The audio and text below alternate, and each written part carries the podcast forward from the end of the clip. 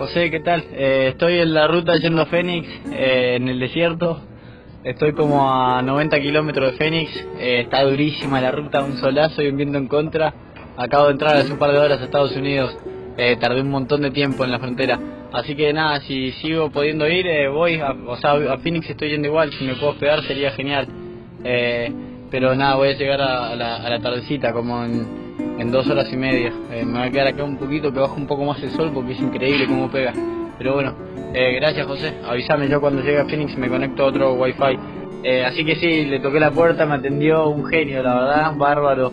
Me esperó con, con bebidas bien frías, con el calor que hacía, ya era de noche, hacía un calor increíble igual. pero nada, y ahí dormí, todo re bien y ahora ya estoy yendo para, para para Gran Cañón. la ruta sigue durísima, así no, no sabe lo que es zarpado, lo, los paisajes y todo, pero además me pasan todos a los repedos en la autopista. Pero, pero nada, buenísimo todo acá.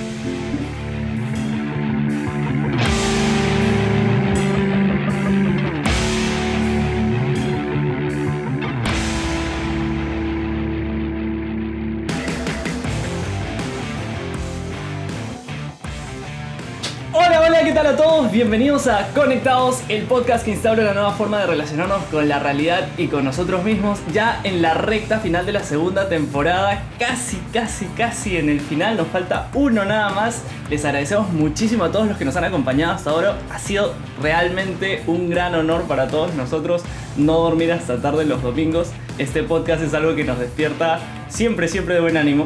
Y, creo que para todos, especialmente para nosotros, es súper necesario escapar por un segundo de todas las responsabilidades que tenemos y pensar, aunque sea un ratito, en las cosas que nuestra curada vida usualmente no nos permite, ¿no?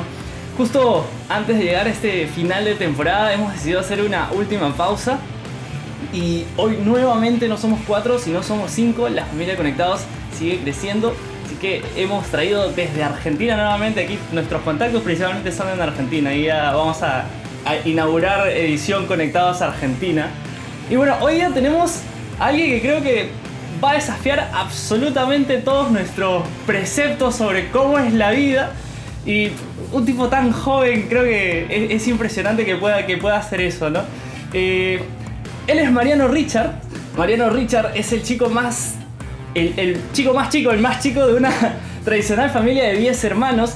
Ser el más pequeño implicó que haya tenido que ganarse su espacio, su identidad, su lugar. Algunos de sus hermanos, de sus amigos lo tildan como hippie, pero él se considera un tipo normal. Tiene una alta estima de sí mismo y un gran don para estar con otros, interesándose por la vida de los demás de forma muy auténtica. Su simpatía le abrió muchas puertas a lo largo de todo su camino. Le apasiona la música, el arte, la filosofía y ojito, estudia producción de música cinematográfica. Ya lo, ya lo veremos por ahí nominado en los Oscars 2032. De un espíritu aventurero, se caracteriza por tener un gran coraje y confianza en el futuro y en la gente. Y bueno, estas cualidades nos llevan a la invitación de hoy. Se vieron plasmadas en un viaje que realizó solo, absolutamente solo, dejando todas las cosas que tenía a los 20 años, un viaje por toda Latinoamérica con casi nada en el bolsillo más que la moto. Y recorrió toda Latinoamérica desde Argentina hasta Estados Unidos. Pero bueno, bienvenido Mariano, es un gran gusto tenerte. ¿Cómo estás? ¿Qué tal? ¿Todo bien? Gracias por invitarme, eh, nada, acá estoy. Me encanta, me encanta la idea del podcast. Eh, espero ser de ayuda porque no tengo los recuerdos más frescos del mundo, no tengo la memoria más fresca del mundo. Pero, pero nada, ya recién estábamos hablando con, José y ya cuando me va comentando de cosas me van volviendo los recuerdos, así que ojalá que sirva. Pero bueno, gracias por invitarme, sí, este, esa, de verdad.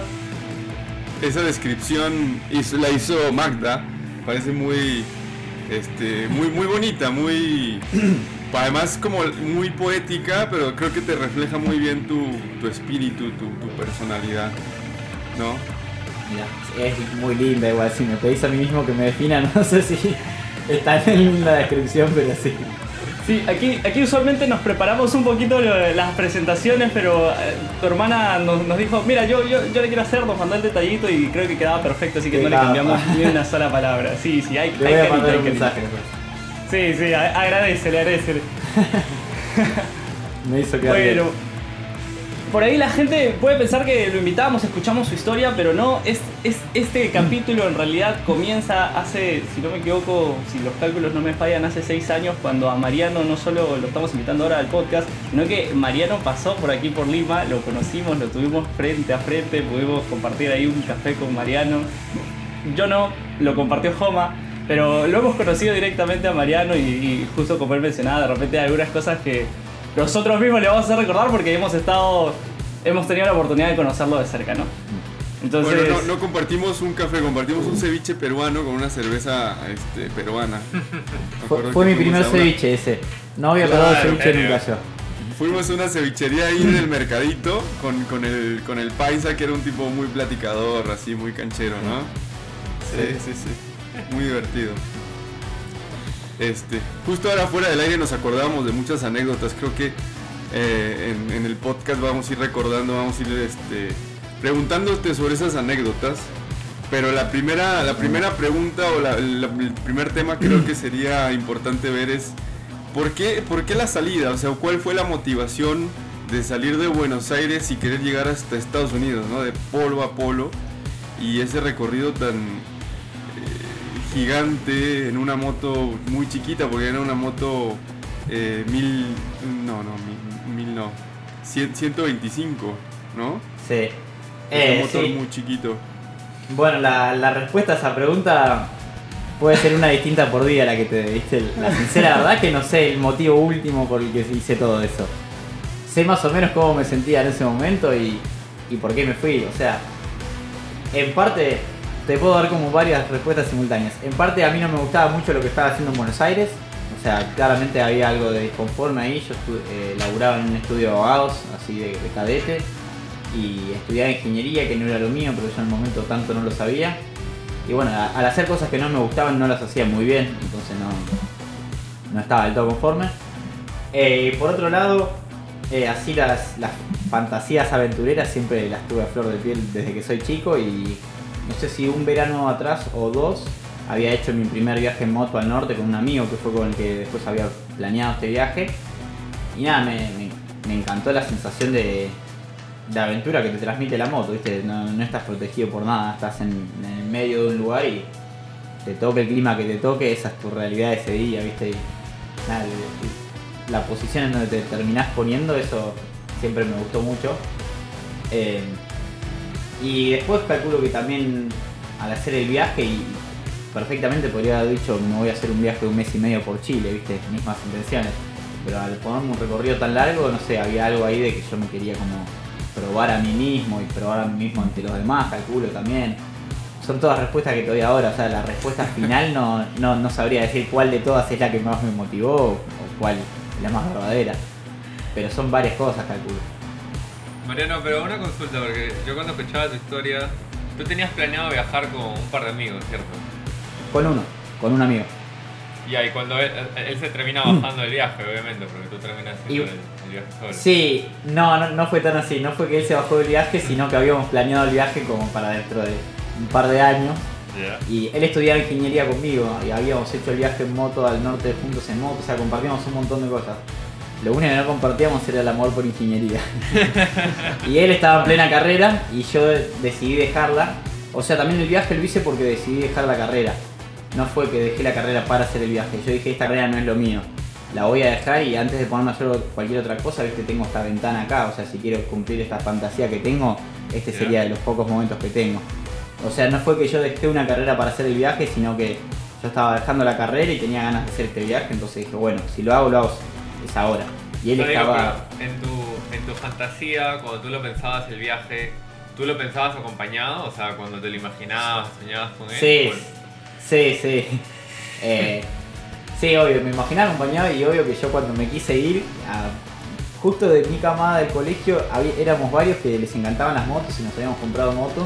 Y obvio que le dije a todos, pero algunas respuestas fueron simplemente no quiero, otras respuestas me dijeron no me parece una buena idea, en otras palabras, ¿no? Pero... en un momento dado, cuando, digamos, cuando ya te planteas el viaje y dices, ok, nadie me va a acompañar, o sea, ¿qué es lo que te termina impulsando a pesar de saber que ibas a ir solo? Porque ya no ibas a tener esa fantasía de, de un amigo o algo. Sí, no, igual también eh, cuando, cuando ya supe que ir solo, antes de preguntarle a mi amigo, de decirle, che, ¿te parece que vayamos ahora? Yo ya sabía que me iba a decir que no, él estaba reenganchado con la carrera. Y aparte yo planteaba este viaje como que era de 3-4 meses, algo completamente irrealizable, ¿viste? Muchísimo menos con la plata que contábamos. Si lo haces en 3-4 meses es porque seguiste todo derecho y nunca paraste atrás. Saliste con 200 dólares, me acuerdo que me contaste, ¿es verdad? No, no, no, 200 no, con 200 no llego ni a Perú. No, salí con con 670. No es tampoco. ¿Qué tal suma? igual, igual eh. eh. ¿Cuánto duró el viaje al final? El viaje duró hasta Estados Unidos nueve meses y allá me quedé dos meses y volví. Y, y eso fue porque tuve mucha suerte por cosas que me pasaron en el viaje, pero te podés tardar mucho más. Eh, yo tuve donaciones de gente que me hizo en el viaje que me ayudaron a, poder seguir andando en moto un montón de tiempo más, si no tenés que parar y trabajar y eso ya te hace el doble de tiempo de viaje, quizá un año y medio, ¿viste? Che, ¿y, qué, te decía tu, tu mamá, tu papá, tus hermanos, tus nueve hermanos? ¿Qué, qué pensaban? Está, eh, estás re loco, no, no, no, no, no la vas a hacer. Sí, me acuerdo que hubo, hubo, como un proceso, yo ponerle que lo decidí con un mes de anticipación o un mes y medio. Y entonces, las primeras veces que lo conté fue como, porque aparte yo lo decidí estando en el trabajo. Estaba un día de mal humor en el trabajo diciendo este trabajo me aburre un montón, no lo quiero hacer más. Y entonces eh, también venía mal con la facultad y ese día en el trabajo lo decido mientras estaba caminando y digo, bueno ya está, voy a hacer esto. Entonces vuelvo a la oficina y digo, si lo pienso no lo voy a hacer. Entonces vuelvo a la oficina y le digo a mi jefa, che, voy a trabajar hasta mi cumpleaños y después quiero renunciar. Me queda como un mes y medio. Me dice, ¿para qué? Yo quiero hacer este viaje, no sé qué, voy a dejar la carrera. Ahí me puse medio cara de... Me parece que es una mala idea, ¿viste? Cosa que yo, si alguien me dice lo mismo, creo que hoy le pondría esa cara, ¿viste? Como, lo pensaste bien. Y por suerte no lo pensé bien, porque si lo pensaba bien, creo que no lo hacía. Eh, y lo mismo fue en mi casa. Apenas llegué, eh, solo que un poco más personal, no fue lo pensaste bien, fue como, te estás mandando una estupidez un poco grande, me parece. no puedo creer que ya anunciaste que vas a renunciar a tu trabajo porque es una mala idea. y después a medida. superando. Sí, y después a medida que se acercaba la fecha, eh, la gente me empezó a bancar como el doble, ¿viste? Como al principio pensaban como es una mala idea y te vas a dar cuenta estos días. Pero cuando veían que lo quería hacer de verdad, nada, incluso algún otro hermano me regaló 50 o 100 dólares para salir. Eh, y nada, me terminaron rasudando, pero el proceso fue gradual de, es una pésima idea lo que estás haciendo a es una pésima idea, pero te deseo la mejor de las suertes. Qué loco. Sí. Este, ninguno que pensara que era una buena idea, que te dijera, ah, sí, Mariano, me gustaría hacer lo que tú, lo que tú estás haciendo. Eh, no. No, o sea, bueno, sí, tengo una hermana, se llama Belén, que es mi madrina aparte, y es con, de mis hermanas, creo que es la, que tengo una relación más cercana, y siempre me, apoya, las fantasías más absurdas que tengo siempre me las apoya desde el minuto cero. Eh, y le encanta, de hecho ella hace comunicación social y ella me insistía con que haga un blog y demás, como que le encanta que yo haga estas cosas y, las cuente y demás. Eh, ella desde el primer momento me dijo, sí, de una, está buenísimo lo que estás haciendo. Pero bueno, fue la única. ¿Te ayudó en construir tus redes, algo así? Eh, sí, sí, en un momento me armé un... En ese momento creo que se usaban como páginas de Facebook con tu usuario creabas una página y hacías el blog a través de la página. Cosa que hoy en día ya quizá que se hace, pero mucho menos. Todo el mundo está en Instagram o Twitter. Mariano, yo cuando pienso en tu viaje, eh, porque, o sea, en, aquel momento creo que tenías 20, yo tendría 18 por ahí, no menos, 17, 18 cuando tú vienes para Calima, estamos en una reunión este, fue una pregunta, o sea, el, simple hecho de que hagas ese viaje tan largo y con nada y sin mucha premeditación fue una pregunta para mí mismo, pero creo que hoy que te tengo en la entrevista este, es una pregunta muchísimo más grande, ¿no? Digo, este, ¿en qué momento uno se le pasa por la cabeza? Porque creo que, especialmente acá en Perú, es una, es usual que los chicos a esa edad, ¿no? en 20, 21, 24, 25, buscan como muchas seguridades, están, están apurados incluso este, en, resolver la pregunta de la carrera y cosas así, y llegan al segundo o tercer año y no les gusta y de todas maneras la tienen que terminar, muchas veces por presión de los papás o muchas veces por ellos mismos porque dicen que es tiempo perdido, y, es, y siempre esa pregunta de no quiero perder mi tiempo eh, no, no quiero escapar de todas estas responsabilidades que tengo y manejar todo a su mano, ¿no? A la, seguridad que, se les puede generar. Y creo que lo tuyo fue un, fue un escape a la seguridad, te, aventaste al barranco y con una sonrisa y ahí quedó, o sea, no, no lo pensaste más, ¿no? Entonces, este, claro. Sí, no, no hubo mucha premeditación. sí, Sí, entonces a, mí eso me parece increíble que, y te lo hablo no solo porque eh, no es un tema de, ah, lo dejo seis meses la carrera y me voy nada más, sino que te, fuiste dejando carrera, te fuiste dejando amigos, incluso te fuiste, ahora lo comentas, sin mucho dinero, ¿no? ¿Cómo, cómo fue experimentar todo eso, ¿no? Porque la, pobreza, la, inseguridad que te traía estar totalmente solo, todo, todo enfrentar los propios miedos, ¿cómo fue todo ese camino, ¿no? No sé si ya lo habías vivido antes del viaje. No. Definitivamente en el viaje fue no, no. totalmente distinto. Nada, sí, lo, lo, lo, que más remarcaría de todo ese viaje es la, la soledad, o sea, más que no tener plata, quizá, igual no tener plata y estar en un país extranjero y estar solo, sí, también es.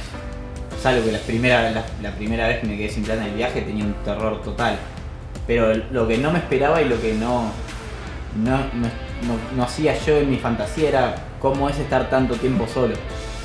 Y, eso es muy, muy loco. Al principio, al principio los días son muy largos, ¿entendés?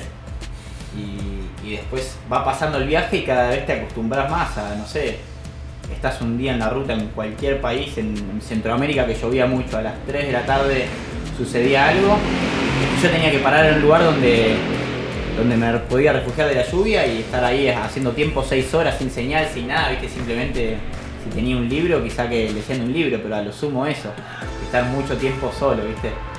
Eh, eso fue lo que menos premedité. Y después en cuanto a todo lo otro, eh, lo que sí me fue un poco más fácil, por así decir, es que a mí no me gustaba lo que estaba haciendo y por suerte sí tuve como, por así decirle, coraje de decir, bueno, dejo de hacerlo y, y me voy a hacer este viaje. No sé si fue coraje, quizá que yo tuve suerte en ese sentido de tener un poco más claro que a mí no me estaba gustando eso. Hoy en día, por ejemplo, estudio algo que me re gusta y todavía tengo la re fantasía de hacer otro viaje así aventurero en moto, pero me costaría mucho más como, como le cuesta mucho más a cualquier otra persona porque también me re gusta lo que hago acá, ¿entendés? Entonces en un mal día sí, la fantasía vuelve y tengo altas ganas de hacer la vuelta. En ese momento, lo de dejar la carrera y demás, no fue tanto, me acuerdo porque me lo preguntaba todo el mundo el viaje, te animaste a dejar todo atrás y yo dije como lo, que dejé dejé a mis amigos, ¿viste? Dejé de estar con mi grupo de amigos y demás, pero ni mi trabajo ni mi carrera me convencían. Eh, y por, suerte, pero no, no, sé si lo puedo llamar coraje de dejarlo, ¿viste? Por suerte tuve la claridad de decir esto no me gusta. Ahora, por ejemplo, eh, la carrera que estudio me encanta, pero no sé si me encanta el estilo de vida que conlleva, ¿viste? Que es como trabajar mucho para hacer una buena carrera, para tener un buen trabajo, para quedarme en una ciudad haciendo carrera, para trabajar mucho y como que me da un poco de vértigo a veces y digo, no sé si fue la buena decisión, pero bueno, día a día, viste, lo, voy llevando y si vuelvo a sentir que no estoy conforme, bueno, tendré que hacer otro cambio, pero por ahora me gusta lo que hago, ¿entendés? Pero es más, no es más una decisión de coraje, siento, sino de cómo te vas sintiendo en el momento. Aunque no digo que haya gente que quizás no le guste, pero no se anima a dar el salto. Pero bueno, a mí me cuesta decir que si lo mío fue, para mí no fue coraje porque fue como, eh, fue imprudencia. Una imprudencia que me salió muy bien pero fue, fue imprudencia. O sea, si yo sabía lo que ese viaje me iba a demandar, no creo que lo hubiese hecho. Yo lo hice porque no, no tenía idea en lo que me estaba metiendo. Eh, y eso me gusta de la aventura. Como, viste, mandarte a lo que, a lo que no sabes, viste, como dar el paso a decir, bueno, va a pasar algo ahí que, que confío en que va a ser bueno. saber no, no sé ni, ni, cuáles van a ser los problemas con los que me voy a enfrentar cuando esté en esa situación, viste, pero bueno, confío que van a ser problemas que una vez que los resuelva me va, me a sentir como. se va a sentir más gratificante. Y ahora, también hay, hay, momentos. Eh, hay momentos que, que son, o sea, son propicios, circunstancias a lo mejor en esa edad este, se dio. Si te hubiese pasado la idea en otra edad, quizás sería más, eh, más complicado. mucho más corajudo que alguien de mi edad ahora, aunque tampoco pasaron tantos años, pero mucho más corajudo que se vaya alguien de 35 años que hizo carrera 15 años en un trabajo y se va a hacer este viaje. Eso me parece 10.000 veces más corajudo de lo que hice yo. Yo me fui sin dejar tanto, ¿viste? lo que más dejé fue mi familia y mis amigos. El resto de las cosas que hacían no, no me gustaban y tampoco tenía muy claro qué me gustaba hacer en ese momento. Entonces tampoco fue que, que yo sacrifiqué tanto de ese lado. Ahora, cuando hablabas de soledad, este, eh, ¿cómo, cómo alimentabas esa soledad? Este, ¿Te llevaste un, un arsenal de libros? Este, o... El principio del viaje sí. Me acuerdo, me llevé Crimen y Castigo, que Ah, te da para leer un buen rato. Eso fue que- Sí, sí. Fue el primer libro que me de llegaste con ese libro. Eh, me parece que me lo terminé en el, en el norte de Perú, me acuerdo, en Máncora, que me quedé también 4 o 5 días ahí en un camping. Me, acuerdo de haberme terminado ese libro, que fue el primer libro que me leí de Dostoyevsky y después ahí me leí varios más porque desde ahí que me encantó. Eh, no sé qué otros libros me, me llevé. De ese me acuerdo porque no sé, me, me marcó Sí, mucho ese te libro. fla- flashea mucho ese libro. sí. Sí, sí, es increíble. Eh, La guitarra. de. Después la guitarra. Agarrar Eh, la yo guitarra igual- ratos. Sí, yo toco el, el- el piano. Me había llevado la guitarra como para aprender y tocaba un poco, pero tampoco tocaba tanto. Pero la guitarra me servía para cuando estás solo ahí matar el tiempo. Pero mucho como lo que, qué sé yo, quizá que ahora después en mi vida he practicado meditación o hacer cosas así y en el momento no tenía idea de lo que era, pero muchas veces practicaba eso. O sea, no de la misma manera. O sea, no, no son los fundamentos de la meditación que es, viste, concentrarte en una sola cosa y llevar tu concentración todo el tiempo a eso. O sea, la respiración o, o el sonido. que Creo que de eso se trata la meditación. Pero nada, yo quería decir, bueno, cómo paso este día aceptando que hoy no va a pasar nada, viste, que me voy a sentar en esta playa a esperar que mañana empiece el día para seguir ruta, viste.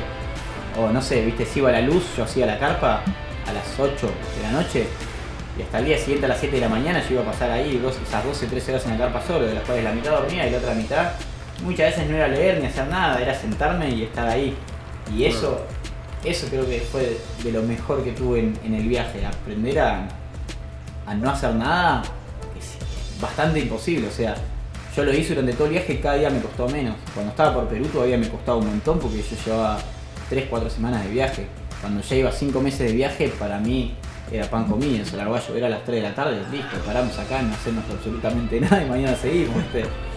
Pero al principio eso cuesta un montón. Eso fue de lo más lindo que me dejó el viaje. Después de que volví nunca pude retomar ese hábito de poder estar un día solo sin, sin buscar nada, ¿viste? Como Pero llegaste, llegaste a amar, a, a- amar la soledad, digamos. Sí, sí, no, sí, y me di cuenta recién cuando volví. Cuando volví de viaje, me di cuenta de la cantidad de conocidos y amigos que tenemos, es como, es increíble, o sea, hay, hay mucho de sobra, no te puedes aburrir casi nunca. Es como, cuando volví noté mucho la falta de, de estar solo, ¿viste?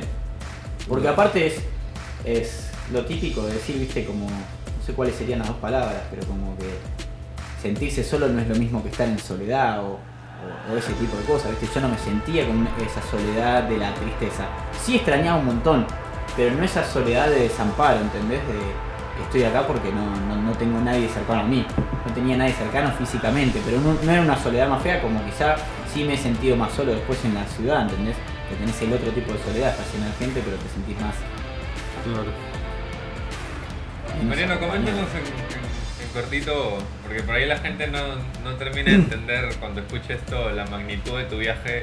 ¿Desde dónde partiste y hasta dónde fuiste? Más o menos, ¿cuáles fueron los países que, por los que fuiste? Vale. Eh, bien resumido, entonces fue así, salí de, de Buenos Aires, derecho para, para el Océano Pacífico, o sea, derecho para, para Chile. Chile. Llegué hasta la costa en Valparaíso ahí, y ahí le metí, le metí para arriba, bueno, ahí crucé la cordillera que es bastante duro para, para una moto chica y, para estar cruzándola así nomás sin saber lo que te metes. Es duro, te apunás, hace mucho frío y la moto anda muy mal por, por la falta de oxígeno. Y yo sabía muy poco de geografía, por eso acá por ejemplo va mi imprudencia. Si alguien me dice que va a ser gran parte de la cordillera de los Andes, en esa moto yo le digo, no, qué coraje que tenés. Y yo lo hice, pero porque no sabía de geografía, no, no sabía que la cordillera de los Andes era la misma que divide Argentina y Chile y la misma que pasa por Perú, Ecuador y Colombia.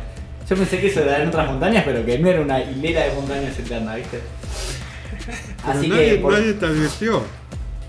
Nadie me advirtió eso, yo eso me di cuenta en Perú. O sea, yo salí de, de Buenos Aires y me fui hasta el océano en Chile y ahí fui por el océano hasta el- más o menos el norte de Chile. Pero ahí me, me volví a meter en el, en el desierto porque yo tenía pensado ir a Cusco. Y esa fue de las más fatales. Yo cuando me meto para, para el centro del territorio, para meterme en Cusco, iba a ir por arriba de la cordillera durante tres días por el Puno peruano hasta Cusco. Y eso fue fatal, porque una cosa es cruzar la cordillera una vez y otra cosa es ir por arriba de la cordillera. Y todo el tiempo, tres días enteros de, de apunamiento, la moto que no pasa de 40 kilómetros por hora, eh, cada vez que la quería prender la tenía que empujar y un frío increíble, viste, aparte se me había volado el visor del casco, entonces no tenía, viste, me entraba todo el viento. Eh, y bueno, nada, de ahí a Cusco, una vez que hice Machu Picchu y todo eso, dije me vuelvo rápido para la costa, esto es insostenible. Entonces ahí encaré para Nazca, ahí de vuelta al desierto y la costa, esa parte me encantó. Eh, después seguí para Ecuador, también lo mismo, ahí me quedé dos meses trabajando porque ahí me quedé sin plata. Y después ahí salí de vuelta en Colombia y dije, la cordillera no la quiero agarrar, entonces me recomendaron ir por La Hormiga, que es como el centro de Colombia, que es como el valle, pero igual agarrás cordillera. Y ahí le metí, estuve en, Medellín, estuve dos noches, pero poco y nada, las ciudades grandes, la verdad que si llegas solo no, no, hay, no hay mucho que puedas hacer, ¿viste? hay un par de cosas turísticas, pero no, no hay mucho lugar donde hacerte un amigo y decirle mostrame, mostrame qué hay que hacer por acá. Después seguí hasta Cartagena, ahí quise cruzar en el barco, vi que era muy caro, entonces me fui a otra ciudad, Turbo. Ahí en Turbo conseguí cruzar, ahí fue la primera vez que me quedé sin plata porque pagué toda la plata que tenía para cruzar en el barco y tardé un mes y medio en cruzar a Panamá, porque ahí también pasó de todo, que esa fue la, la única parte como insegura y peligrosa del viaje. Y después ahí en Panamá también estuve dos meses cuando llegué porque no tenía plata y ya no había temporada de turistas, entonces era todo lluvia y no, no había trabajo. Entonces me puse a hacer postales del viaje, ¿viste? Fotos del viaje que yo daba por donaciones en la calle. Y la gente me daba un dólar, dos dólares, tres dólares, así. Para comprar comida y nafta, pero no me alcanzaba para salir hasta que conocí a una persona que me acogió en su casa y me dio mucha más plata. Eh, un, un viejito yankee que era adorable, muy, muy buen chabón. Y nada, pues, estuve en su casa 10 días.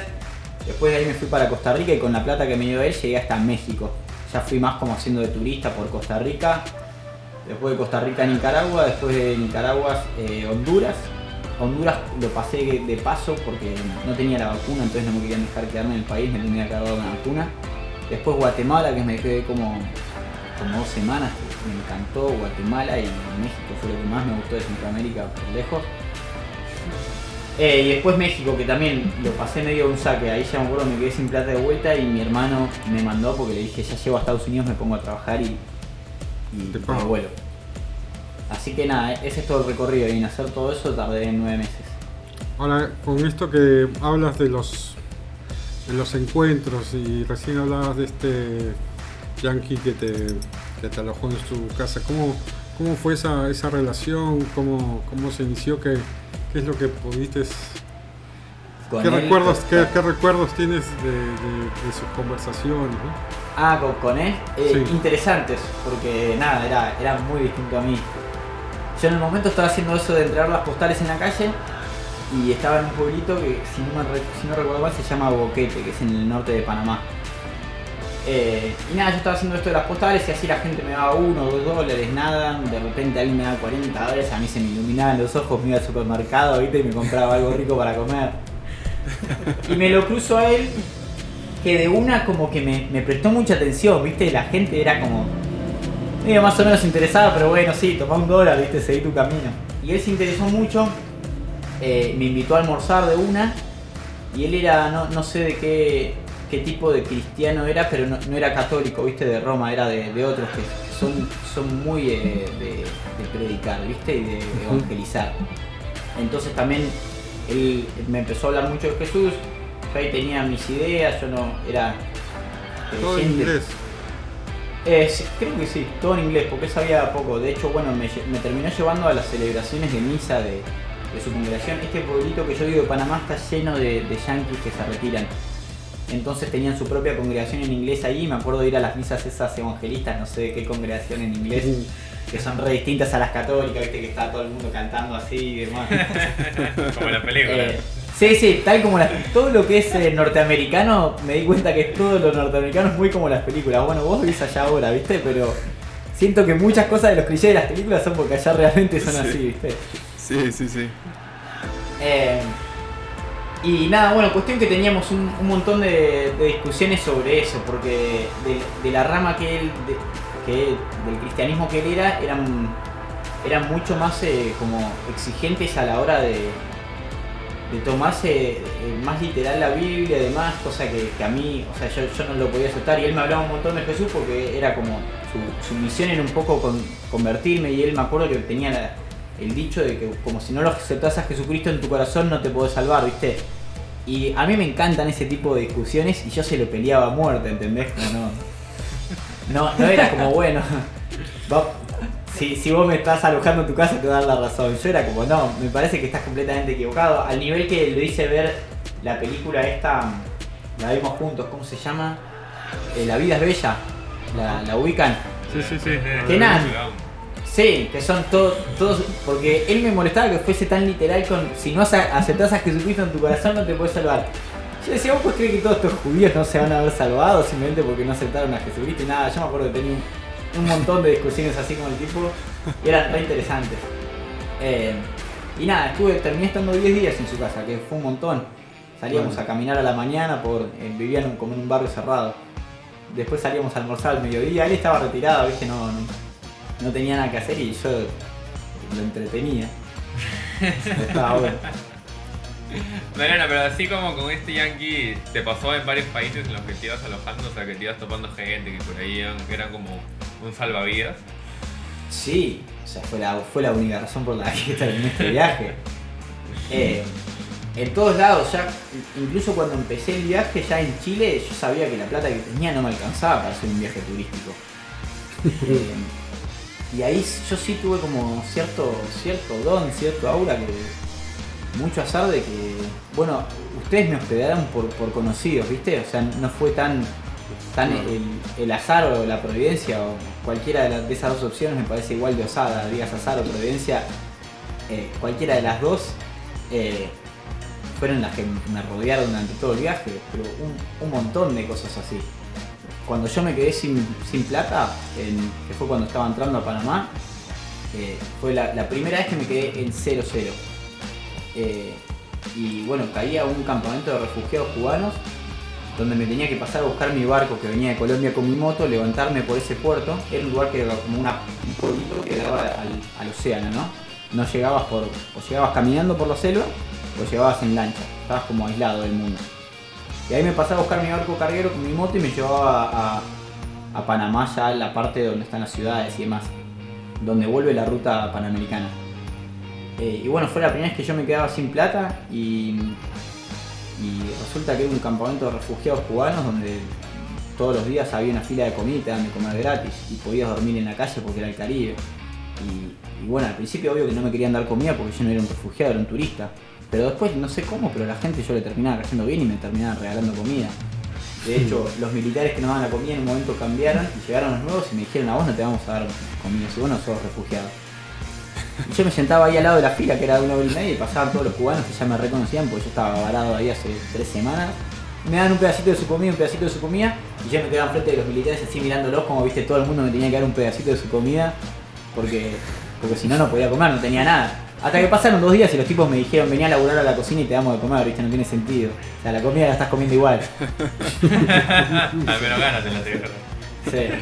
Eh, y así muchas cosas, viste. Eh, por ejemplo, para entrar a México te piden te piden un seguro de 400 dólares por el vehículo que entras eh, como para que si, creo que es para que si lo traes de otro país, no, tu intención no sea venderlo adentro, ¿viste? Como comprarlo más barato. Creo, la verdad que no, sé mucho eso, pero la cuestión es que te piden un seguro de 400 dólares. Y yo tenía la tarjeta de, mi viejo durante el viaje, pero por una cuestión de orgullo, no, no, la usé nunca en todo el viaje. La usé solo, o sea, nunca la usé para comer, ¿entendés? La usé para sacar la visa como por tener una forma de pago. Y después cuando yo sabía que venía a esta frontera le pregunté, ¿viste, che, ¿puedo usar tu, tarjeta? Total, salgo de, de México y te lo reintegran. Sí, sí, obvio. Y yo llegué a la frontera de México y tenía como te diga 300 dólares, 300 y pico. Y llegamos, era también una frontera en medio de la nada. Había un mercadito, pero nada más, viste, te quedás parado ahí, te querés morir.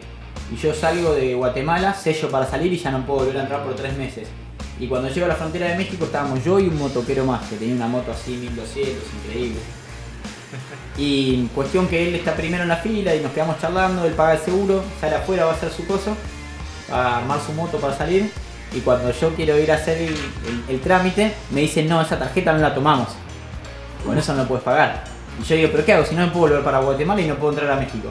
Me dicen, no sé, lo tenés que resolver acá en esta frontera, ¿viste? Estoy en el medio de la nada, ¿viste? No hay manera de resolverlo. Me dicen, bueno, perdón, no te podemos dejar pasar.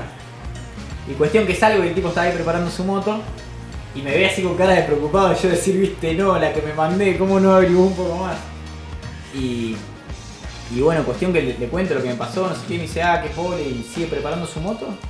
Y cuando se está yendo me da la mano así y me dice, che, bueno, te deseo la mejor de las suertes. Y me da la mano así y cuando saco la mano así me había dado 100 dólares y a mí me faltaban 70 dólares. Entonces de vuelta, viste, le di todo mi efectivo a los mexicanos y me quedé con 30 dólares que fueron suficientes para entrar a México. Y ahí creo que ya sí, nos quedaba alguien en una ciudad que estaba como a 3 horas de la frontera, viste, tenía que cargar nafta y nada más. Eh, y así miles de cosas, viste, que vos decís, providencia o muy buena suerte, cual- cualquiera de las dos que quieras decirle, me parece igual de osada, pero Claro. es increíble, que, fue increíble, fue increíble. Y como esas pasaron un montón, ¿viste? O sea, yo me acuerdo del día que llegué al Gran Cañón, que era como el destino que yo tenía fijado en, en mi cabeza, empecé a pensar en todos esos en, en todos esos episodios del viaje y me largué a llorar de la emoción de decir, no, no puedo creer la, la suerte, o sea, por eso, de vuelta, la palabra que quieras poner, pero no puedo creer que haya estado acá, porque realmente era una estupidez hacer este viaje, era muy difícil. Sea, como yo lo tenía planeado, no salió nada. Absolutamente nada de nada. Yo pensé que parabas en cualquier país a trabajar, trabajabas tres semanas y hacías plata para viajar dos meses más. Cosa que es completamente irreal. Pero bueno, sí que sí. Tuve como esa ese tipo de suerte o carisma de que la gente me ayudaba así, no sé, por ayudarme. Eso que puso mi hermana en la introducción lo tomo como verdadero. Tuve como un carisma que hacía que la gente me ayude de una. No sé bien cómo. Creo que, creo que hago una suerte de hipótesis con respecto a eso, pero creo que el, viaje al que te animaste a hacer de alguna forma es, es, es, es como que un, un deseo oculto del niño que todos tenemos en el corazón y el hecho de que tú lo contaras y que tú realmente te hayas animado a hacerlo, de una te ganaba a la otra persona, ¿no? Como que, Sí. bueno, él, él sí se animó, ¿no? Entonces rápidamente... Claro, sí. Proyectaban en ti las cosas que uno no podía Sí, hacer. sí. Claro. Pero, pero realmente, o sea, yo no contaba con, con que me apoye tanta gente en tantos lados y, y era la única manera de llegar. En la cantidad de lugares que dormí gratis y me dieron de comer gratis no, no tiene nombre, ¿viste? Y, y gente de cualquier clase social, de cualquier país, en todos lados, siempre, siempre igual, ¿viste? Y, yo era bastante franco, ¿viste? Me acuerdo que en, Colombia, que, era un poco más picante, yo tenía la plata esa para usar el barco. Que te decían que cruzar no te salía menos de 600 dólares, ¿viste? Y yo tenía 280, me acuerdo, cuando llegué al puerto. Y yo era franco con todo el mundo, 280 dólares en Colombia es plata, cualquiera te la puede robar, ¿viste? Y era un lugar bastante inseguro. Y yo después cuando me contaste esta, historia, todo el mundo me decían, ¿cómo, ¿cómo puede ser que vos le contabas tanto a todos? Pero yo iba a cualquiera y le contaba, che, tengo esta cantidad de plata y vengo desde Argentina y quiero cruzar sí o sí a Centroamérica. Sé que me faltan el, doble de lo que tengo, pero lo quiero hacer. Y, y nadie nunca me robó la plata, sino que me decían, ah, bueno, vamos a ver cómo puedes hacer para, para que puedas cruzar con esa plata, ¿viste? Y de hecho la gente me- que me cruzó en barco me cruzó solo por eso. No me cruzó porque le servía el negocio. No porque yo me clavé todo un día en el puerto. Era una temporada que no salían muchos barcos porque el mar, no sé, en- no era una temporada de mar, ¿viste? Cuando el mar se pone más salpicado además. Y salía un solo barco. Y fui le pregunté al dueño del barco por, cuándo me me dijo 600. Y dije, no tengo, tengo 280. Y se me caga de risa. 40 minutos el tipo seguía ordenando cosas ahí en el barco en el muelle y yo seguía ahí sentado. Y pasaba por el lado y me decía, ¿no me llevas? Y me decía, bueno, dale, 500 dólares. Yo le decía, tengo 580, eh, 280, no te estoy negociando, ¿viste? Se me caga de risa, no, olvídate, por esa plata no lleva a nadie. Y así tuve 4 horas hasta que el tipo se hartó y me dijo, dale, bueno, te llevo, ¿viste? Ya está. Digo, si, no te vas a ir del, del puerto, te llevo. Y de hecho ahí me dijo, pero mirá que vos tenés que ir a esperarnos a este puerto porque nosotros somos un barco carguero, ¿viste? Y no podemos sacar gente del país. Tenés que ir a esperarnos ya en el terreno panameño. Y me dice, y las lanchas hasta ahí te cuestan 30 dólares. Yo le dije, bueno, entonces vamos a tener que hacer otro trato, porque esos 280 tenés 250 entonces. ¿viste? y eso ni me lo negoció, ¿viste? Fue tipo, bueno, eso ya lo sabía. es, muy loco porque además fue en momentos muy particulares, ¿no? Que, gente eh, reconoció, te reconoció, reconoció tu historia y, te ayudaron, pero es como momentos, esto de la moto en Guatemala, en la frontera con México. O sea, si no te encontrabas ese tipo, ya está, te quedabas ahí. Me quedaba ahí y, y ponele que, no sé, Soluciones siempre encontrás otra, pero quizás me, me quedaba 10 días ahí en una frontera durmiendo en una vereda, ¿viste? Porque había un solo hotel que salía mucho más de lo que mi presupuesto hago, ¿viste? Cosas así, cosas con mucha suerte por todo el viaje, eso era increíble. Bueno, mismo el viejito que conocí en Panamá, o sea, ese tipo me terminó financiando todo el viaje por Centroamérica y lo conocí así en la calle, entregando boletas, ¿viste? O bastante real cuando lo contás después. Y me contaste también que, en Guatemala una, especie de club de motoqueros te ayudó a reparar el motor de la moto. Este, ¿no? ¿Cómo estuvo eso? Bueno, también eh, en Guatemala fue segundo. Primero en Nicaragua eh, me crucé con un español que le encantaban los viajes en moto, no sé qué. Y mi moto estaba, pero yo a todo esto nunca fui muy motoquero así de conocer de motores, ¿viste? Y, saber arreglármela, ¿no? O sea, lo arreglaba, pero no del todo, ¿viste? Mi moto tenía 20.000 fallas a esa altura. Eh, y nada, el tipo vio cómo estaba mi moto y se revisó y me hizo como un service que salía, no sé, 150 o 100 dólares. Le cambió la cadena, la corona del piñón, eh, todo el líquido de frenos, ¿viste? Eh, y después, sí, a partir de en Guatemala ya estuve con un club de motos que me hospedó y de vuelta me hizo todo un service. Yo hasta Guatemala seguía con el mismo casco que no tenía visor. O sea, había lluvia, te entraba, había polvo, te entraba. Y ahí en Guatemala me regalaron otro casco. Eh, y estuvo buenísimo porque fui como justo, llegué justo en una semana que había como una, un evento que era una congregación de todas motos de Centroamérica, ¿viste? Hacían como, ¿viste? Eh, nada, hicimos como una marcha, ¿viste? Que son 500 motos por, la ruta. Y ese tipo de cosas. Sí, increíble. Estaban todos con unas motos así, ¿viste? Gigantes. Esas, con tu motita. Sí, Nada, increíble. Mariano, eh, y digamos, la lectura, eh, ¿tienes una lectura de, fe este, con respecto a este viaje? ¿Algo, algo cambió en, tu, en, tus creencias? Eh, religiosamente así yendo al punto creo que no, pero... O sea, quizá que es raro y me un poco lo digo. Religiosamente no, no cambió mucho, pero siento que quizá que la palabra que uso se equivocaba, pero como que metafísicamente sí, como en cierto sentido eh, haber estado, vivir un estilo de vida que, que, llegado a un punto se vuelve tan vulnerable a, la providencia de lo que te pasa ese día, sí me cambió mucho y al día de hoy, aunque viva en una ciudad, siento que me cambió un montón. Eh, yo todo el tiempo ese que, que estuve sin un dólar, que no tenía nada, era despertarme y ver cómo me trataba el día, ¿viste? ojalá que los militares hoy me den comida, pero yo ni, pensaba ojalá los militares hoy me den comida.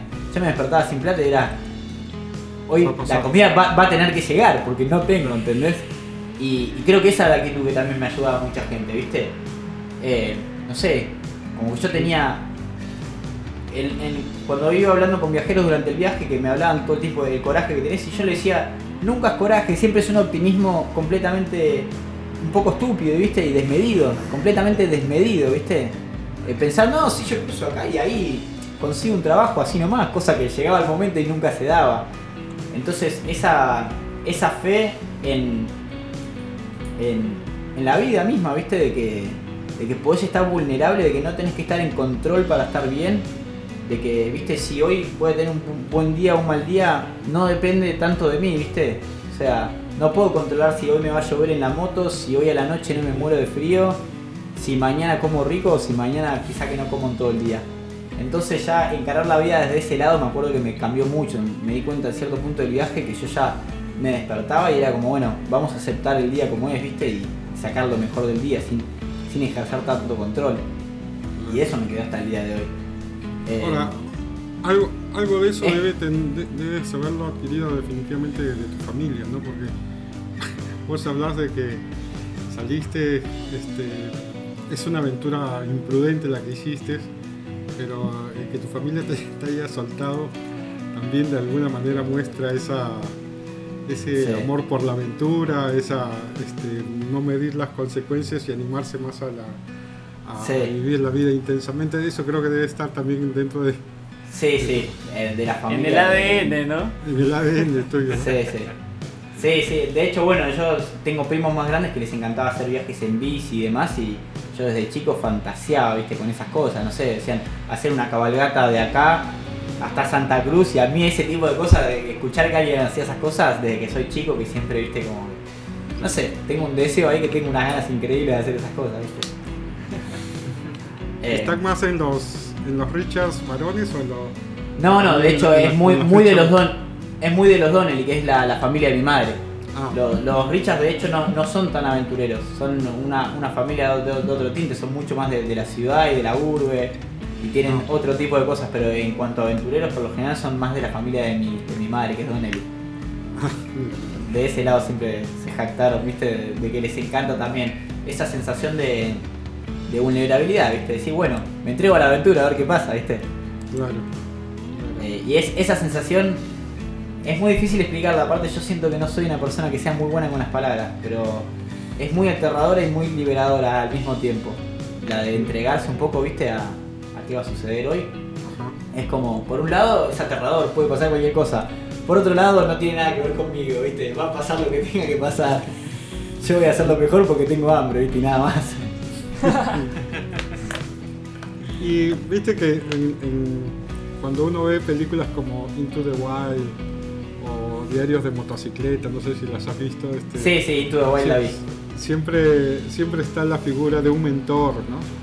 De alguien que tú encuentras en el camino y ¿te pasó algo parecido? Este, porque no sé, es, una buena pregunta, nunca, nunca me lo pregunté tan así. Eh, no, así como uno no. Eh, pero yo había visto en Facebook un tiempo antes de un, chico que se había ido con una moto eh, muy parecida a la mía, casi que igual a la mía, o sea, en términos de, de qué tanta pulenta tiene la moto, era penitas mejor. Y se había ido a Argentina hasta México, y yo no sé por qué, pero lo tenía en Facebook, y de ahí medio que saqué la idea también, ¿viste? Eh, pero no sé así como un mentor, como que yo, ¿viste? Lo admiraba tanto, la verdad que en ese sentido no. No sé, me parece que, que no. Sea, yo admiraba en general. Yo cuando estuve de viaje, te empezás a encontrar con muchos viajeros y te cuentan, hay una, hay una chica argentina se llama Belén, que le hizo una moto que es más chica que la mía, la mía 125, la de ella era 110, y le hizo desde Ushuaia hasta Alaska, y aparte yo fui un poco en línea recta. Esta chica fue para todos lados, y aparte, siendo realista, no siendo mujer en, Latinoamérica, viajar solo, eso sí que es un coraje increíble. Pero no es alguien de, la que yo haya leído mucho, entonces yo tenía como ideas abstractas de esta gente, wow, no puedo creer que si hay gente que se manda a hacer eso, lo mío no, no es para tanto, ¿viste? Pero no, no tuve así un mentor fijo que digo, wow, esta persona. Bueno, tu, destino, final, este, ¿no? Llegar a la, casa de tu hermano. Eh, ¿Es porque lo extrañabas mucho? ¿Es alguien con que tú en tu vida... Eh, allá en Estados Unidos, bueno, igual sí, mi, hermano, ese hermano que es el que me sigue, tenemos una hermana mujer en el medio, pero es mi hermano varón el que me sigue, siempre fue como de, de mis mejores amigos y él estaba de viaje hace un tiempo Quizá que eso también me alimentó, la verdad que ya no recuerdo las ganas de viajar y demás. Pero incluso él no, viajaba tan aventurero, ¿viste? Él viajaba a México a trabajar un poco, Estados Unidos, Australia, no tan así de la ruta y demás. Pero en ese momento él ya estaba establecido en Estados Unidos. Sí, estaba trabajando en un campo allá. Me que si tú le dijiste en tres meses llego, al final. Sí, sí, de, de hecho. Sí, él estaba en Australia y se fue para México y de México a Estados Unidos. Y ahí yo le dije en tres meses llego y me dijo, bueno, quizá que te espero acá. Pasaron nueve meses, entonces él volvió a México y después volvió a Estados Unidos. O sea que. sí, las predicciones fueron completamente. todos los cálculos que hice del viaje, ninguno se dio. Ni uno de, todos los cálculos que hice. Bueno, y tú llegaste a Estados Unidos y ya pasando nueve meses, ¿cuál fue la sensación? ¿Hazaña lograda? ¿Menos mal que se acabó? ¿Cómo fue esa experiencia de ya, haber llegado? Eh, rara, rara, por, empezar rara. Yo venía de ser como un budista, ¿viste? Era como, como lo justo y necesario, no gaste un dólar de más, me quedo toda la tarde sentado solo o en la moto, pero solo. Y llegar a Estados Unidos y de una empezamos a trabajar en un campo que nos pagaban 15 o 20 dólares la hora ibas al supermercado y ese día podías comer lo que a vos se te antoje, ¿viste? Eh, y, aparte que eh, yo en Ecuador y Perú estuve con gente conocida, pero después Colombia hasta México no estuve con nadie conocido. Fueron seis meses de que no vi una cara conocida. Y volver a ver a mi hermana y demás fue como que el viaje se volvió mucho más cómodo de vuelta, ¿viste? Como esa comodidad. Eh, no estoy ni solo, ni tampoco tengo carencias materiales, ¿viste? Eh, entonces el llegar estuvo increíble y después cuando llegué, los primeros dos, tres días, y mi hermano me invitaba a comer y demás, también increíble. Yo tipo, no, no como así, pero hace un millar de años, o, solo porque me invitaron a una comida, ¿viste? Eh, pero nada, ahí empecé a sentir el cambio de estilo de vida, ahí me di cuenta de lo loco que había sido todo el viaje que había hecho, ¿viste? Porque también me pasó eso, durante todo ese tiempo que yo no, no estuve con gente conocida, me hablaba la gente de Buenos Aires, decían qué loco lo que estás haciendo, y para vos es tu día a día, ¿viste? No es tan loco, es lo que, qué sé yo, mañana sí, en un momento estaba trabajando cubriendo huecos de pavimento en una ruta, que llegaba a un hotel, ¿viste? Me pagaban de eso. ¿Y cuándo iba a pensar yo que iba a terminar trabajando en construcción? Pero en ese momento es como, sí, qué sé yo, me despierto y mañana está mi trabajo, ¿viste? Como, es mucho más normal. Entonces, no sé, la sensación fue un poco de. Ya llegar a Estados Unidos no fue volver a casa, pero sí fue volver a vivir como el resto de. Vivimos, ¿viste? Como en una Bueno, ciudad, un salario fijo, una seguridad de que mañana, de que en una semana tenés donde dormir y donde comer, ¿viste? Es un estilo de vida ya muy distinto por, por la seguridad. Perdés la vulnerabilidad esa de, de la que yo hablaba hace un rato, ¿viste? De decir, bueno, tengo que confiar porque no tengo ninguna seguridad. Y eso me acuerdo que me pegó como para bien y para mal. Es- estaba mucho más relajado, pero ahí ya em- empecé a sentir que perdía todo eso que, que gané durante el viaje, ¿viste? Poder estar un montón de tiempo solo, poder confiar así en, en que, en que iba a estar bien, ¿entendés? Volver a estar en, en control de, ¿viste? ¿Qué voy a planear? Ya estoy ahorrando para hacer tal cosa, ¿viste?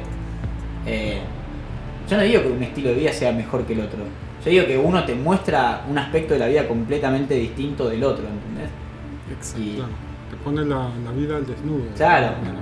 Y de hecho, bueno, yo decidí después volver a. Yo tenía muchas ganas de seguir viajando, pero también tenía ganas de dedicarme a, hacer- a tener un trabajo que, que sirva de algo y que, que me sirva a mí, que le sirva al mundo, y, y no andar buscando un trabajo cada dos, tres semanas.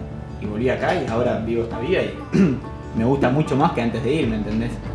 Pero- Ahora, vos- claro, vos decías que te, te fuiste con ciertas disconformidades con respecto a tu carrera, a lo que estabas trabajando. Sí, mis carreras y mi estilo de vida en general, ¿eh? No, no se trataba de algo tan en específico. Yo estaba mareado y no sé. Cuando llegaste eh, a- al, punto, al punto final, digamos, ¿te viste reconciliado con todas esas cosas? No sé, no, no- no sé si sabría contestarte si me vi reconciliado con todo eso. Eh, no, de hecho, en un principio no. Recién cuando volví acá me reconcilié.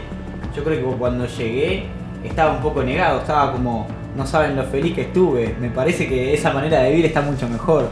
Pero por otro lado pensaba, no, quie- no quiero seguir trabajando de mesero en este lugar, después ir acá y trabajar de mesero ahí. Como que dije, quiero hacer, quiero estudiar algo y ser bueno en algo, ¿viste? Poder ofrecer un servicio de, algo que yo sepa que tiene un, valor especial. Eh, y recién ahí me empecé a, reconciliar con la idea de decir, no se trata de vivir en la ciudad de viaje, sino tipo de cómo, estás viviendo en la ciudad, estás haciendo algo que sentís que va a algún lado, que tiene algún carácter ético, ¿viste? Yo cuando estudiaba ingeniería y trabajaba en estudio de abogados, era para tener plata para salir el fin de semana y ingeniería la estudiaba porque era bueno en matemática en el secundario. Hasta ahí llegaba, ¿viste? El fundamento de, de- lo que hacía yo, de lo que gastaba todo mi tiempo, ¿viste? ¿Por qué? Porque era bueno en matemáticas, es un fundamento pésimo. ¿Y ¿Para qué trabajás 8 horas por día? Y para comprarme una campera de cuero para la moto y para salir el fin de semana, o sea, con. Nada, con. Con, con esas razones para estar haciendo todo eso, yo no, no, no- me sentía para nada conforme. Pero no era en sí lo que hacía, era, era el por qué lo hacía, no, no tenía ninguna razón para hacerlo. Ahora, yo creo que todo lo que viviste en esos nueve, nueve meses va a repercutir mucho en tu, en tu creatividad, en tu creación musical también. Sí, Eso- ojalá, eso- eso ojalá que va- sí.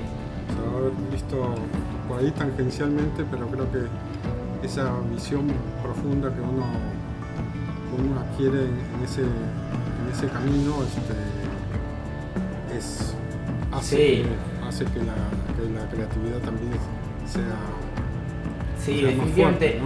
Yo no sé si la, creatividad, yo creo que la creatividad es como lo, último que aparece en la superficie del cerebro, pero tenés un poco más claro el, fundamento de por qué hacer lo que querés hacer, ¿viste? Si vos estás haciendo música para tal cosa, siento que un viaje como este, que te, ayuda a crecer espiritualmente, te hace sentirte más seguro de, bueno, hago esto por tal cosa, ¿viste? Como creo en lo que estoy haciendo. Después la creatividad, la, la gente le fluye para todos lados, siento que hay mil maneras de alimentarla pero sí siento que le da como un valor de propósito a, lo que haces, ¿viste? Hacer un Una consistencia. Sí. Creo que eso. Creo que le, da profundidad, ¿no? Porque al, conocer un poco los, los misterios del ser humano, al encontrar eh, todo esto que, podemos llamar providencia, al, entender que, el ser humano, eh, si, si, ve la fragilidad del otro, siempre va a ser, a tratar de ayudarlo. No sé, me parece que, esto es, es, un, es una cachetada de, profundidad, de, primero de vivir en soledad como contaste, el, encontrarte tantos momentos particulares eh, que, eran inesperados, el, el, intuir que siempre va a haber algo bueno, ¿no? Porque también creo que eso es importante. No sabes bien lo que va a pasar mañana, no hay ninguna seguridad, pero intuyes que algo bueno va a pasar. Entonces, creo que es una eh, te, da mucha profundidad eh, para analizar otras cosas, para, para crear otras cosas. Claro, por eso, para mí como creatividad tiene todo el mundo, pero yo también siento que si no hubiese hecho este viaje, las cosas que me gustaría no serían completamente distintas.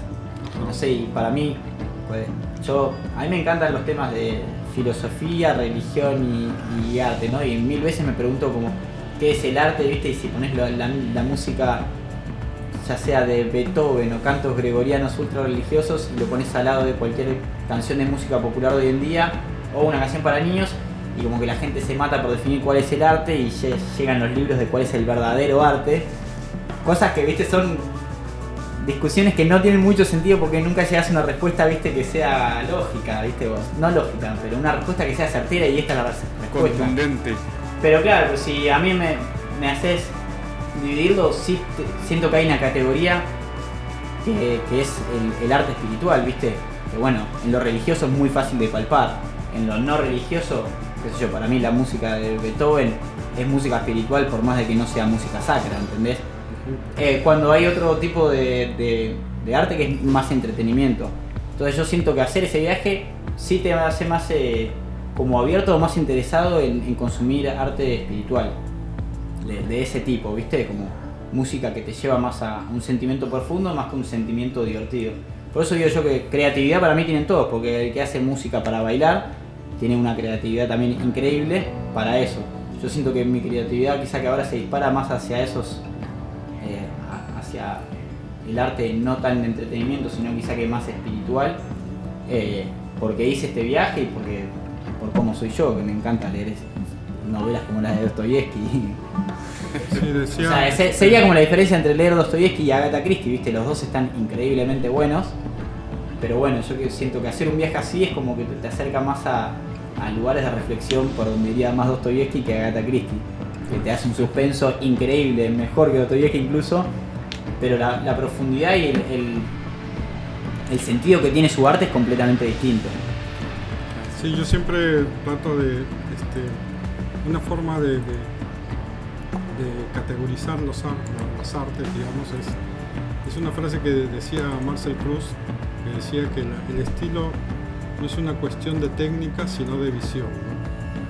Ah, Entonces, cuando, cuando tú analizas el arte, este, te quedas más impactado siempre con el que tiene una visión más profunda, no tanto...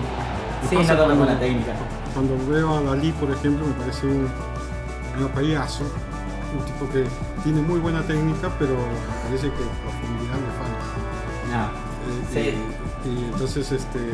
Sí, por eso. Eh, que están esos dos aspectos, ¿viste? Y como creo que técnica y creatividad va a haber en, cualquier tipo de arte, ¿viste?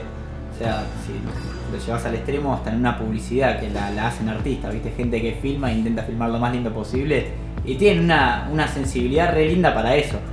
Después, eh, no sé, hay hay otro tipo de arte, no sé, a mí porque me encanta la música, no sé si algunos escucharon Arvo Part, es un, tipo que hace música académica contemporánea, ponele, eh, y hace una música nada, nada que ver a lo que vos dirías que, que escuchás en cualquier otro lugar hoy en día, ¿viste? Eh, no sé, yo siento que el, el viaje me, me acercó más a, a querer escuchar cosas así, ¿viste? Un poco más vacías de información y con un poco más de profundidad, ¿viste? Más de reflexión. Mariano, y en ese sentido, el, ¿cómo así llegas a la a estudiar la carrera que estás estudiando ahora, que, en la que tú, tú mismo cuentas estás re contento? O sea, ¿en qué momento te planteas esto es lo que quiero hacer y aquí vamos para adelante? ¿Fue un poquito en el viaje? ¿Fue un poco después? Eh, ¿Cómo un- fue ese proceso? Un poco lo, lo dije cuando me iba a ir de viaje para no asustar tanto a, a mis viejos. Les dije, quiero, quiero dejar ingeniería, quiero estudiar música, para al menos decirle que iba a estudiar algo. Pero bueno, faltan 3-4 meses hasta que arranque el otro cuatrimestre, así que me voy a hacer este viaje de 3-4 meses y en 3-4 meses vengo y arranco otra carrera, cosa que no sucedió, ¿viste? Pero, pero nada, ya de- desde hace rato que me gustaba la música y yo de chico tomaba clases de piano, o sea que ya había estado en contacto con todo eso. Eh, pero, pero nada, sie- siempre tuve ahí, igual que la fantasía del viaje, siempre tenía la fantasía de estudiar música. Me, daba mucha intriga de cómo funciona la música. Cam- cambiando un poco de tema y bueno, creo que ya cerrando, a no ser que haya alguna otra pregunta. Este, la, la moto, la moto dónde quedó? ¿Dónde está esa moto que cruzó todo el continente? Eh, la moto está en Oregon, en, en un norteamericano que se llama Mike, que, que nada, tiene un campito ahí, tiene un, tiene un taller de motos y nada, yo me llevaba bien y cuando me iba a ir le dije, mirá, te la dejo, o sea, no la quiero tirar, no la quiero vender, porque no, no tiene mucho sentido venderla acá. Me dijo, no, vale, yo te la dejo estacionada, o sea. Bueno, y de hecho hace la última vez que hablé me dijo que se la había prestado a su hijo para que vaya a Nueva York, que tenía que ir a estudiar, ¿viste? Así que no sé si la moto ahora está en Oregón estacionada o si está dando vueltas por Nueva York. Digo, porque económicamente quizá no es, como tú decías, no es muy costosa, es una moto este, bastante eh, básica, pero el valor que tiene por haber Sí. cruzado todo el continente y todas las historias que trae detrás, este, me parece alucinante. Es como para tenerlo en un museo, ¿me entiendes? Es como para Sí. tenerlo en tu casa, así en- en- Colgado como exhibición. Reliquia, Sí, reliquia, Es una eh. reliquia, ¿no? Sí, olvídate. Eh, y algún día me encantaría, obvio, traerla. Aparte, nada, yo veo las fotos y tiene los stickers de todos los lugares por donde fui pasando y nada, me agarro una nostalgia. Yo pensaba que muchas veces en, en la ruta, por ejemplo en Perú, eh, que, que a, a la moto le gustaba mucho la montaña, yo le hablaba a la moto como si fuera una mascota, como si fuera una mía. Le decía, por favor, no me dejes acá, por favor. o sea que ya tenía un carácter, ¿viste? ya tenía una personalidad esa moto para mí, no, no, no era un pedazo de metal, para nada. Como Wilson. Era, era como tu Sí, Wilson sí, de- claro, Ah, exactamente, sí, sí.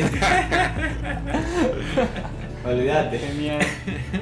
Bueno, Mariano, creo que llegamos ya al final. Creo que cada parte de, de la entrevista que hemos tenido esta oportunidad de conversar ha sido valiosa de alguna forma, ¿no? Cada cosa que nos has contado traza alguna pregunta en la cabeza de todos. Eh, yo bueno, me quedo con bueno. esto que, que tú hablabas de que tal vez cuestionas, cuestionas tu propio coraje, que dices que de repente no fue algo tan corajudo de hacer, pero creo que no, no es precisamente la palabra o para describir tu viaje, a mí me impresiona la libertad con la que decides esas cosas, ¿no? Porque, claro, implica coraje haber tomado esa decisión, pero también implica libertad sobre uno mismo, sobre sus cosas, el saber quién es y tratar de buscar quién es, ¿no? Porque a veces uno está muy limitado a, ah, mi papá me dijo esto, o quiero hacer esto para los demás. Pero más que coraje, creo que de- definiría tu viaje como libertad, ¿no? Libertad plena sobre ti mismo y creo que se resuelve también una vez que terminas el viaje en mucha mayor libertad para ser quien eres tú. Entonces, este, Qué bueno. libertad a la título, que- ¿no? Puede ser el título del podcast. Viaje a la libertad Sí. con Mariano Richards. Viaje de libertad con Mariano Richards. Sí, definitivamente es, es una. eh, creo que es una experiencia. La tuya, no sé si no todos nos animaremos a viajar hasta hasta Nueva York, hasta Estados Unidos este, en moto, pero creo que definitivamente es una experiencia que hay que vivir algo como eso, ¿no? La, la vida sin aventura al final de cuentas sabe a poco, no podemos pasarnos la vida esperando a comprarnos la chamarra bonita para, para Sí. fin de mes y nada más, creo que hay algo, algo muchísimo más y, y nos has recordado eso definitivamente con esta entrevista, ¿no? Te agradecemos, te agradecemos que hayas estado primero y te agradecemos el viaje, porque eh, el viaje que hiciste, que te animaste a tomar la decisión, porque definitivamente es, es algo importante de escuchar, ¿no? Qué bueno, che. Me alegro un montón que vean eso, ¿verdad? Me alegro, me, alegro mucho volverte a ver, Mariano. Este, desde que nos vimos allá en Perú, este, siempre me quedó ahí picando el, dice, a ver cuándo vuelvo a hablar con él para que me cuente cómo fue su viaje. Y bueno, ha sido un, gustazo escucharte. De una. me encantó, me encantó. Ojalá que me haya expresado bien, porque yo no soy el mejor comparar si empiezo a hablar de una cosa y termino en otra, pero bueno. Ojalá que haya servido. No, ha este, sido tema de visión, no de técnica, como dice Mac. Aquí has transmitido todo sin necesidad de las palabras correctas. Sí, definitivamente. Fue espectacular. ¿Algunas palabras finales, Mariano? Eh, no, no, o sea, sí, para mí, viste, lo de hacer un viaje en moto, sí, no, no hace falta, pero sí me parece que está re bueno en esa época de tu vida, aparte de terminas el colegio y antes de mandarte a hacer una carrera o, o de planear mucho tu vida, como todos lo hacemos, eh, entregarte una situación que te sobrepase, que no esté al alcance de tus manos, eso fue lo, que más a mí me quedó el viaje. Estar vulnerable a, a, que pase lo que pueda pasar, eso me parece, no sé si necesario, me parece fantástico, me parece que le suma un montón a tu vida, ¿viste? Pero está buenísimo. Mandarte una aventura que, te escape un poco de, lo premeditado, nada, se lo recomendaría a cualquiera. Bueno, muchas gracias. Bueno, Buenísimo. gracias por tenerme, che. Un abrazo grande, Mariano. Abrazo grande a todos.